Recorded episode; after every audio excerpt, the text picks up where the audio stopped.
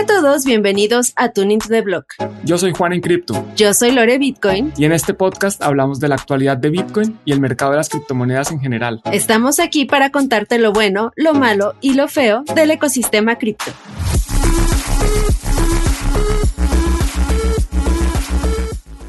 Hola, ¿qué tal? Bienvenidos una vez más a Tuning to the Block. Aquí estoy yo, Juan en Cripto, y al frente está Lore. ¿Cómo vas, Lore? Súper feliz porque estamos dentro de festividades no solamente eh, del mundo en general, que es Halloween, que es el Día de Muertos, sino también en festividades bitcoiners. Y me refiero a la celebración del aniversario de la publicación del white paper de Satoshi Nakamoto. Juan, ¿qué es el white paper? Bueno, Lore, antes de explicar qué es el white paper, eh, bueno, decir que estamos grabando esto el primero de noviembre del 2022 y la publicación de este documento del white paper, que ya explicaremos qué es, fue el 31 de octubre del 2008. Entonces acabamos de celebrar el aniversario de esta publicación y en resumen, porque vamos a entrar en mucho más detalle durante el episodio, el white paper es un documento en el que Satoshi Nakamoto explica eh, Bitcoin, explica este sistema que ha creado. Y para este podcast lo que hemos preparado es, eh, vamos a basarnos en una noticia o en un artículo de nuestros amigos de Cripto Noticias, en el que tienen siete lecciones que nos deja el white paper de Bitcoin. Vamos a analizar cada una de estas lecciones, vamos a ver nuestras opiniones y compartir información adicional para complementar el artículo. ¿Me faltó algo para describir el white paper, Lore? No, Juan, lo hiciste súper bien y yo creo que en pocas palabras ese es el white paper, aunque obviamente aquí lo vamos a, desmenuzar, analizar un poco más a fondo. Y pues como dices, eh, vamos a empezar con la primera lección que nos menciona Criptonoticias, que es lección 1, qué es y qué no es Bitcoin. En el artículo se menciona que eh, Bitcoin, según Satoshi Nakamoto, es un sistema de dinero en efectivo electrónico entre pares. Es decir, Bitcoin es dinero y es un sistema para poder hacer transacciones de par a par. Eh, y pues bueno, de acá obviamente algunos digan, no es que Bitcoin no es dinero, no es que Bitcoin es un objeto especulativo, no es que Bitcoin es una estafa, es que Bitcoin eh, sirve para para hacer inversiones. Eh, para ti, ¿qué es Bitcoin, Juan? O sea, ¿te apegas a la palabra de Satoshi Nakamoto? Pues mira que es curioso porque es que el white paper obviamente es escrito en inglés en su versión original y el título dice Bitcoin, a peer-to-peer electronic cash system. O sea, es un sistema electrónico de cash persona a persona o par a par. Eso es lo que dice literalmente. Pero este documento ha sido traducido al español en dos versiones, una con español latinoamericano y una con español de España. Con español latinoamericano la traducción dice Bitcoin un sistema de efectivo electrónico usuario-usuario, más parecido a la que yo hice, y en España, con español de España, dice Bitcoin un sistema de dinero en efectivo electrónico peer-to-peer. Entonces, realmente Satoshi Nakamoto no dice en el white paper, o por lo menos en el título, que es dinero, a menos que uno entienda la definición de cash como dinero. Y hay muchísimas discusiones de qué es cash, de qué, a qué se refería Satoshi Nakamoto con cash.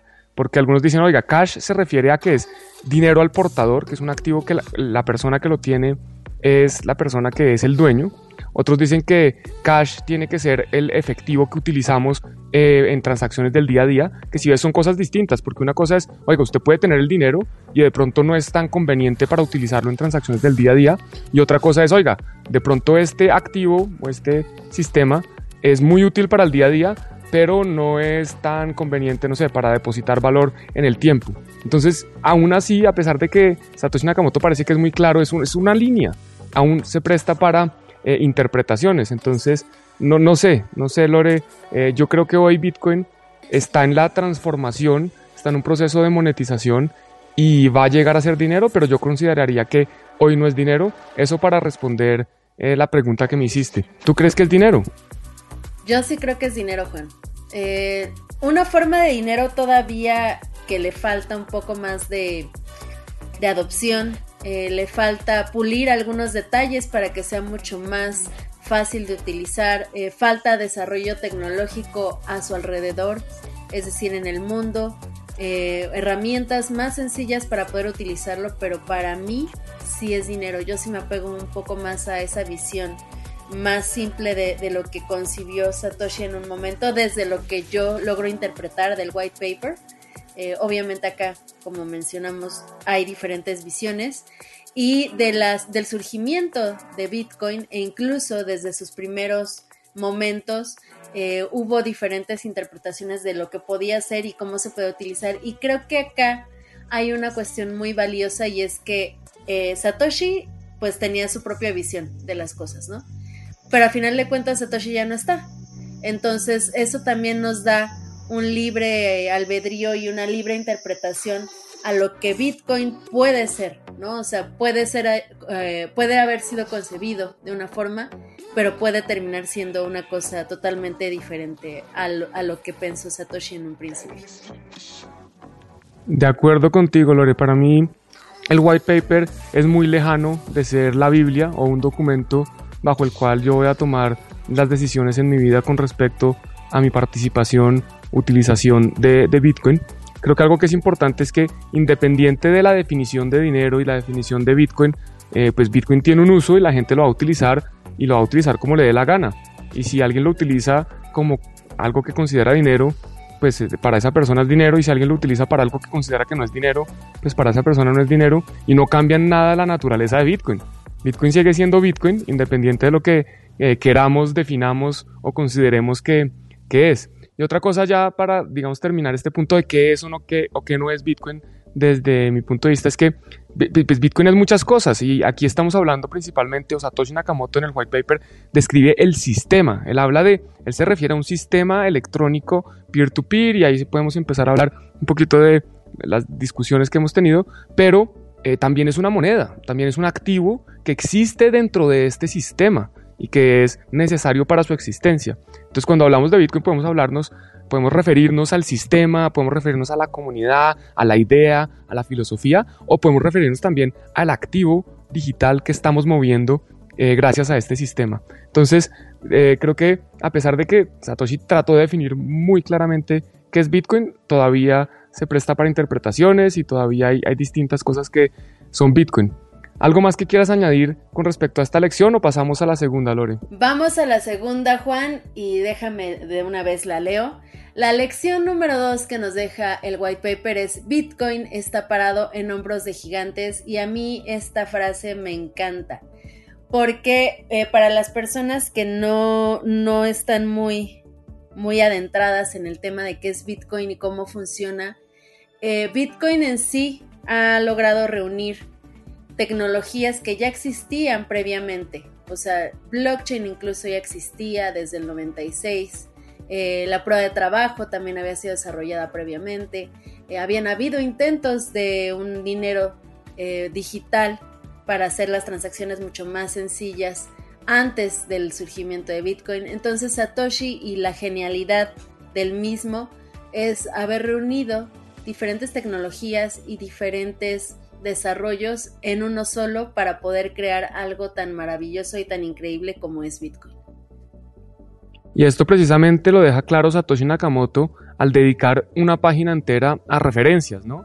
Él tiene, el white paper son nueve páginas, en realidad son ocho, y la novena son referencias que le hace reconocimientos donde dice, mire, eh, hay cosas que yo tomé de, por ejemplo, el sistema de hashcash de Adam Back o incluso de el único español o hispanoparlante que es citado por Satoshi Nakamoto, Xavier Serret, obviamente Wei Dai y otros criptógrafos muy reconocidos, y hay otros que, a pesar de que hicieron grandes contribuciones, pues no aparecen en esta referencia de pronto porque sus trabajos fueron muy anteriores o simplemente porque eh, Satoshi no los tomó tan presentes porque ya estaban de cierta forma incluidos en, en otros trabajos. Entonces muchas personas han tenido que trabajar en distintas cosas para llegar a lo que eh, llegamos hoy con Bitcoin. Al decir que Bitcoin está parado en hombros de gigantes, dice que Bitcoin se está construyéndose gracias al esfuerzo de otros muchísimos eh, gigantes distintos de Satoshi Nakamoto. Si es que además no, digamos que una posibilidad es que Satoshi Nakamoto sea compuesto por parte de los que ha citado, ¿no? De no sé, por decir algo, un Adam Back, un Wei Dai, eh, se me ocurre que, podría estar ahí e incluso también se me ocurre que de pronto una persona como Nick Szabo, que también ha tenido contribuciones muy importantes a Bitcoin, eh, no se ha citado porque él mismo puede hacer parte de Satoshi. Aquí estoy ya eh, especulando un poco, pero definitivamente lo importante es que algunas de las personas más inteligentes, de los criptógrafos que más han contribuido al mundo, han trabajado de forma indirecta o indirecta en lo que hoy conocemos como Bitcoin. Y a propósito de lo que mencionas, Juan, eh, recordarles a nuestra audiencia que tenemos un episodio totalmente dedicado a quién es Satoshi Nakamoto, para que si no lo han escuchado, vayan corriendo al, al, streaming y chequen este episodio que tenemos Juan y yo sobre quién podría ser y quién no podría ser Satoshi Nakamoto. ¿Te parece si pasamos a la lección 3, Juan? Pasemos, Lore, cuéntanos, ¿cuál es la tercera lección? La lección 3 es Bitcoin es sencillo. Y es sencillo de entender gracias a que Satoshi dedicó tiempo de su vida a escribir este white paper que nos explica de una forma muy simple el funcionamiento de Bitcoin. O sea, eh, yo recuerdo que el primer texto que yo leí sobre Bitcoin fue eh, el Bitcoin, el Mastering Bitcoin de András Antonopoulos y me quedé así de qué.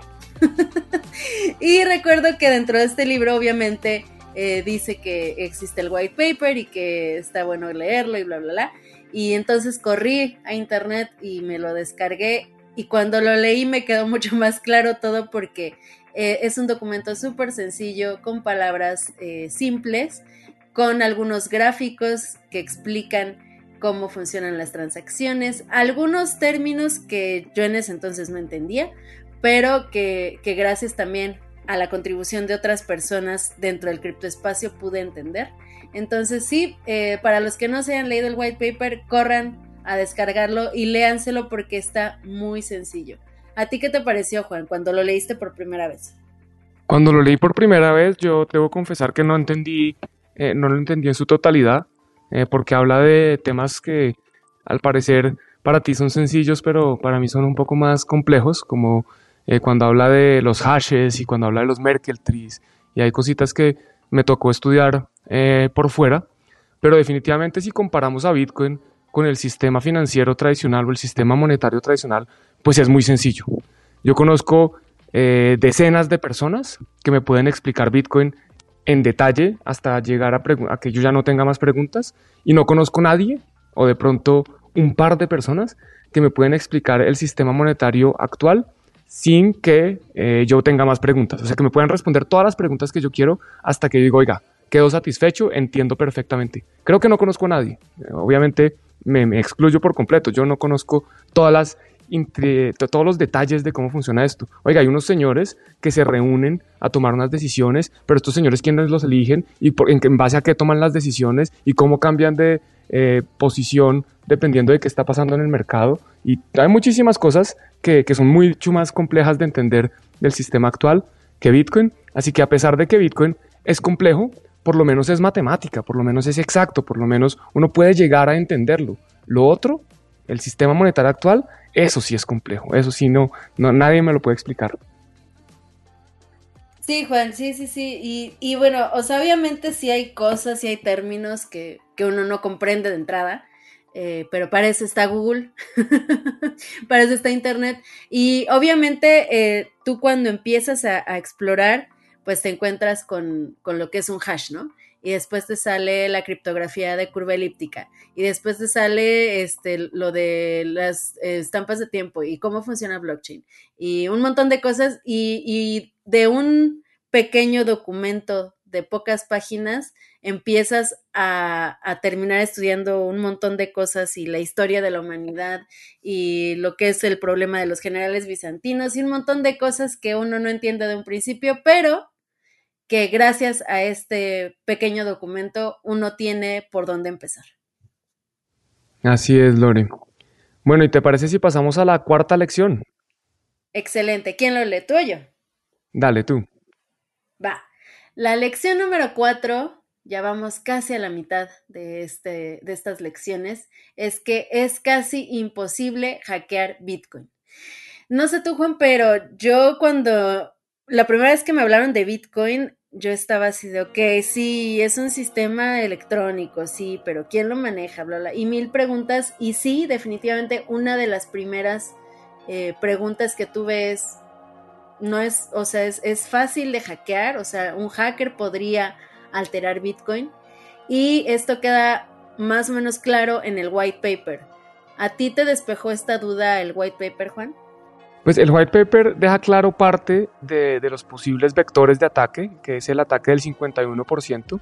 Eh, al final del white paper, creo que las últimas eh, página y media de pronto, Satoshi Nakamoto se dedica a explicar la probabilidad de que un atacante pueda ser exitoso y eh, explica también pues cómo entre más confirmaciones tiene uno, entre más bloques se han añadido después de la transacción que uno ha realizado, pues más mayor es la probabilidad de que esa transacción sea eh, sea final. Digamos que reversar una transacción después de seis bloques, la probabilidad es muy cercana a cero.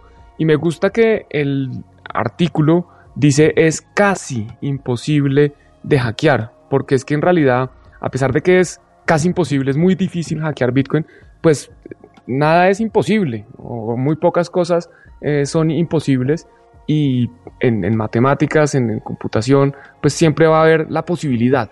No es que sea probable, no es que vaya a pasar, no es que sea fácil de que ocurra, pero la posibilidad existe de que sea hackeable. Incluso hay una, anécdota y es que en 2010, si no estoy mal, eh, Bitcoin tenía un bug. Bitcoin tenía un bug y unas personas, un atacante, logró descubrirlo y explotarlo y se mintió, se creó para él, o digamos así, imprimió 92 billones de Bitcoin. O sea que eh, Bitcoin de pronto pues hoy es mucho más difícil de hackear que antes, pero antes alguien descubrió una vulnerabilidad, la explotó, eh, hizo incluso fue la primera vez que Bitcoin tocó detener la red y eh, bueno, se solucionó el problema y no, no pasó a mayores. Pero pues hoy en día yo creo que Bitcoin sí, como dice el artículo, es, ¿cómo es que era? Leo de nuevo, es casi imposible de hackear. ¿Tú, tú cómo lo ves? como mencionas, Juan, yo creo que cada, cada día eh, se descubren nuevas cosas en el mundo, cada día más personas súper brillantes, inteligentes, empiezan a desarrollar nuevas herramientas, nuevas formas de matemáticas, empiezan a solucionar problemas diversos que, que se tienen o que ni siquiera se tenían contemplados. Entonces, bueno, cabe la, la remota posibilidad de que pueda ser hackeado en algún momento Bitcoin. Eh, incluso dentro del artículo, como dices, Juan, se menciona el costo que tendría eh, de forma hipotética el atacar Bitcoin, eh, y eso me gustó mucho. se menciona que para poder atacar Bitcoin, teóricamente, se tendría que hacer una versión más o menos de 41 mil millones de dólares. Y el costo para poder atacarlo con este equipo que se tiene que comprar de minería el costo sería de un millón por hora. Entonces, es difícil, pero no imposible. Y además, obviamente, un Estado-nación tendría la capacidad de imprimir toda esta cantidad grandísima de dinero e intentar atacar Bitcoin. Pero, eh, pues bueno, es, un poco difícil. Y, además, los nodos eh, es casi imposible también que reconozcan una transacción o una historia de transacciones que no esté y que no coincida con su propio registro que ellos tienen de la blockchain. Entonces, me gusta, me gusta el enfoque que le dieron y también, tranquis, todos los que nos están escuchando, es muy difícil que pudiera ocurrir esto.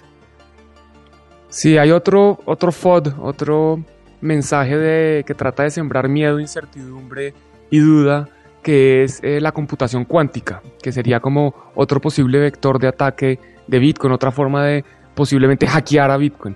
Pero la computación cuántica, para los que están preocupados por esto, podría utilizarse también para hackear cualquier sistema bancario, podría utilizarse para hackear cualquier red de comunicación que exista. O sea, todos los emails estarían vulnerables, todas las comunicaciones que tenemos con los bancos o con cualquier entidad serían vulnerables.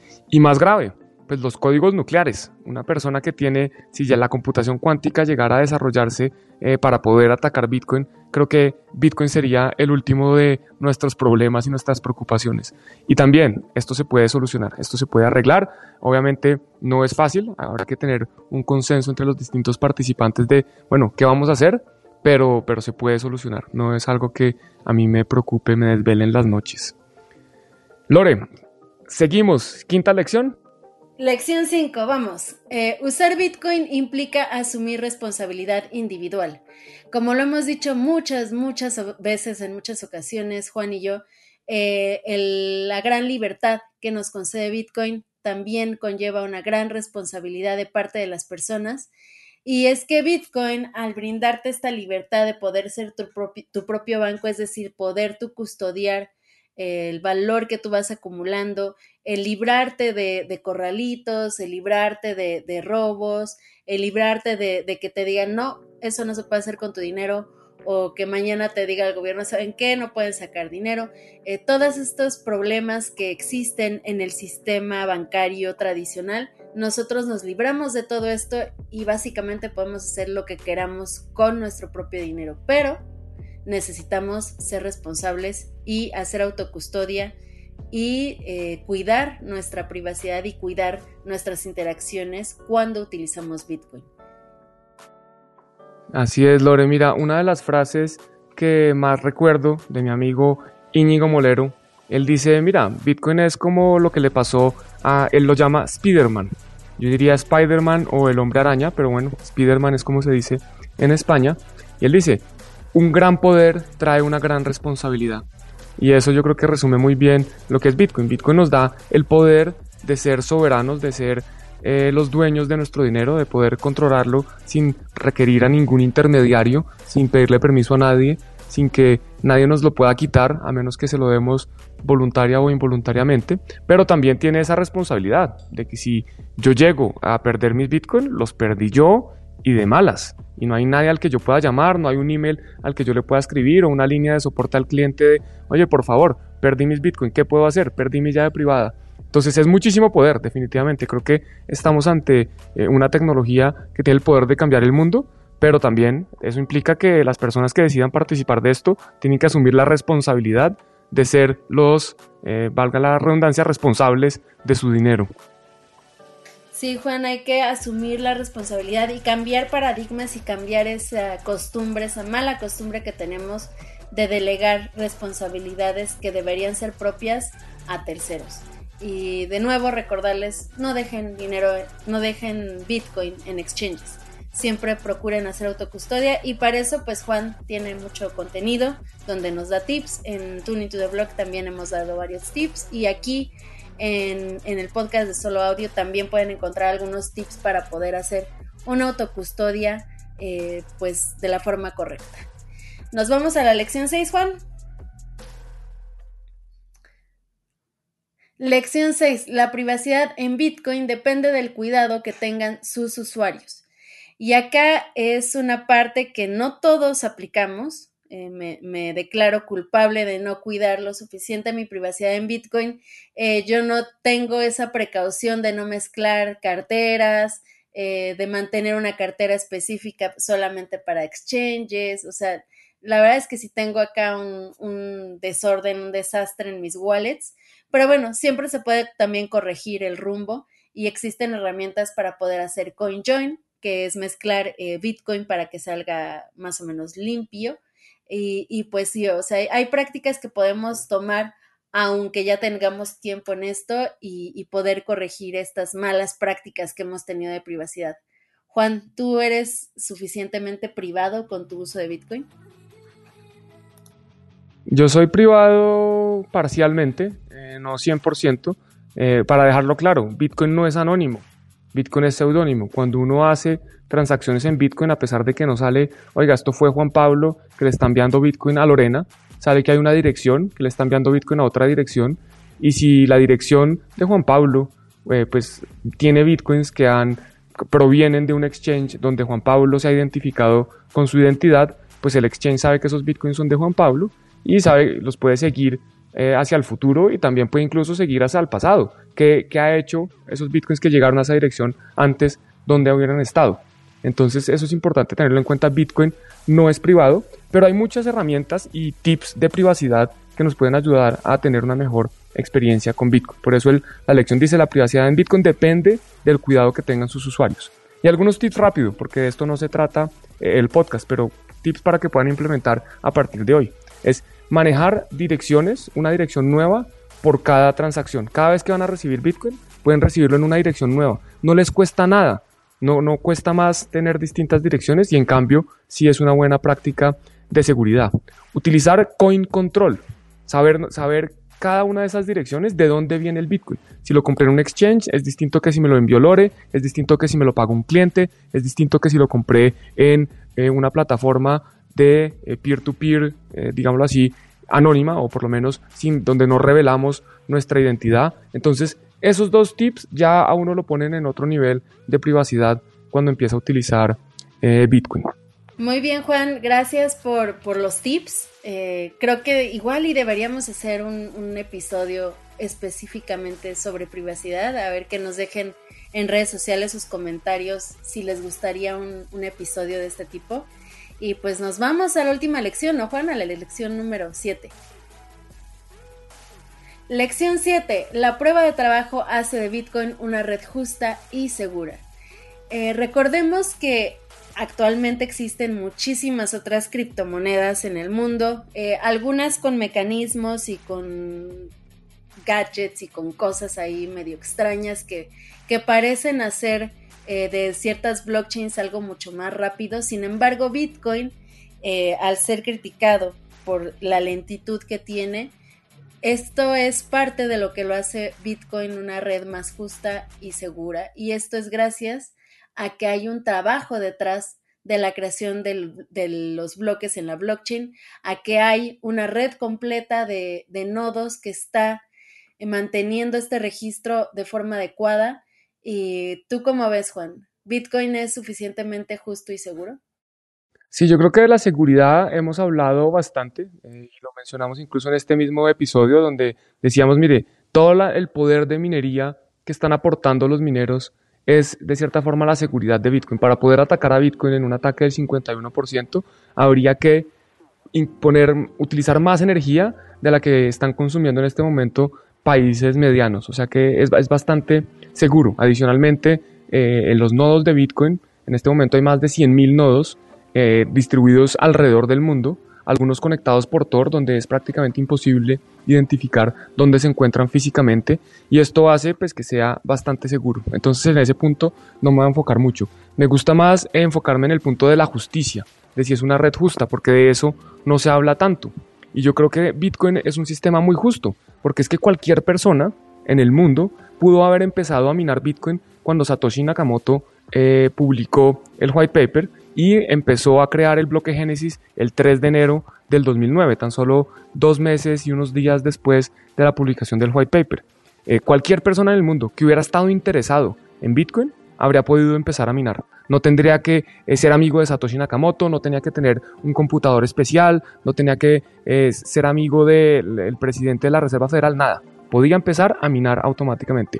Hoy en día es similar. Cualquier persona en el mundo puede minar. Lo que pasa es que obviamente hay unos equipos especializados que eh, tienen una ventaja competitiva sobre si yo trato de minar con mi ordenador portátil o con mi teléfono o con mi computador. Son computadores, ordenadores que están especialmente diseñados para minar Bitcoin. Entonces hoy en día es más difícil, aunque técnicamente se puede. Cualquier persona puede empezar a minar. Lo que pasa es que la probabilidad de que eh, gane Bitcoin pues va a ser muy compleja o va a ser muy pequeña. Y me gusta que este sistema es justo porque parte de lo que a mí menos me gusta del sistema Fiat es el efecto cantillón, que en resumen dice que en, el sistema Fiat tradicional, los que están más cerca del Banco Central, los amigos de Jerome Powell en Estados Unidos, pues se benefician más del dinero porque lo reciben primero y los demás cuando lo recibimos más tarde, pues ese dinero ya ha perdido valor. Y eso es lo que pasa con otros sistemas como por ejemplo Proof of Work, eh, perdón, Proof of Stake o prueba de participación en un sistema de estos, el que tiene dinero, solo por tener dinero y ponerlo ahí en staking, ya empieza a recibir más dinero. Entonces, eh, los que ya son ricos en Proof of Stake siempre van a ser ricos por siempre. No, hay un riesgo de que dejen de ser ricos porque es que van a seguir recibiendo del nuevo dinero impreso. Mientras que con Bitcoin es distinto. Hay que trabajar para recibir ese nuevo dinero y el hecho de que yo tenga dinero, el hecho de que yo tenga bitcoins, yo puedo tener 100 mil bitcoins, yo puedo ser Michael Saylor y aún así eso no me pone en una mejor posición frente a los demás para recibir nuevos bitcoins. Entonces a mí esa parte de la justicia de Bitcoin es como el caso ético, el caso moral de Bitcoin, es, es de lo que más me gusta de esta tecnología. Es que no dependemos de, es que, mejor dicho, el, más rico no tiene una ventaja sobre los demás. ¿Tú cómo ves este tema, y Tampoco tiene una ventaja sobre la decisión de, de, lo que se hace o no se hace en Bitcoin. A diferencia, por ejemplo, de, de los sistemas POS, ¿no? Como mencionabas, eh, Ethereum lo hemos visto varias veces como eh, este pequeño grupo de poder eh, encabezado por Vitalik toma decisiones sin consultar a nadie. Existe un preminado de monedas en muchas otras blockchains. Entonces, me, me, encantó todo lo que dijiste, Juan.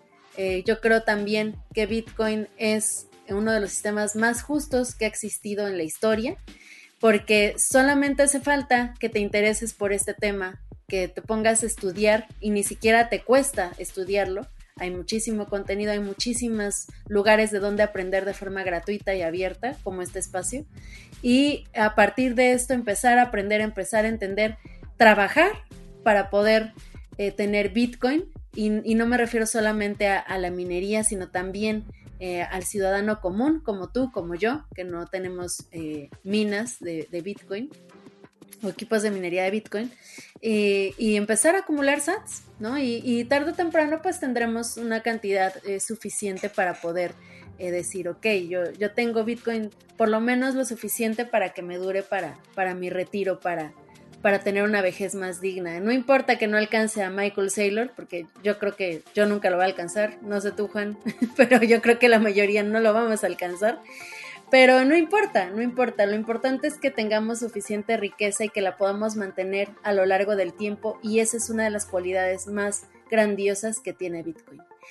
Y pues con esto ya vimos las siete lecciones que nos deja Bitcoin gracias a Criptonoticias y gracias al que escribió este artículo que acabamos de referir, es Nicolás Antiporovich, para que lo chequen ahí en el canal, en la página de Criptonoticias. Juan, conclusiones, ¿alguna otra cosa que quieras agregar a estas grandiosas lecciones que acabamos de ver el día de hoy? Yo me quedo con tu mensaje final, el tema que Bitcoin nos permite simplemente mantener nuestra riqueza, mantener el fruto de nuestro trabajo y que, bueno, estamos celebrando el, 14 aniversario de la publicación del white paper. Un abrazo a Satoshi Nakamoto donde sea que esté y si está en el cielo, eh, pues un abrazo virtual, digital, como él mal le hubiera gustado. Entonces recordarles también, como siempre, que si les gustó, eh, pues nos dejen su comentario, nos sigan en las distintas redes sociales, estamos en las distintas plataformas de, podcast, Tune Into the Blog, en Twitter es arroba tuneblog, también estamos en Instagram, que justamente empezamos a, a crear nuevo contenido, estamos empezando a poner unos pequeños reels con información de valor. Y ya a las cuentas personales también, arroba arroba Lore Bitcoin en las distintas redes. Un abrazo, que tengan un excelente día y nos escuchamos próximamente. Chao. Adiós, bye.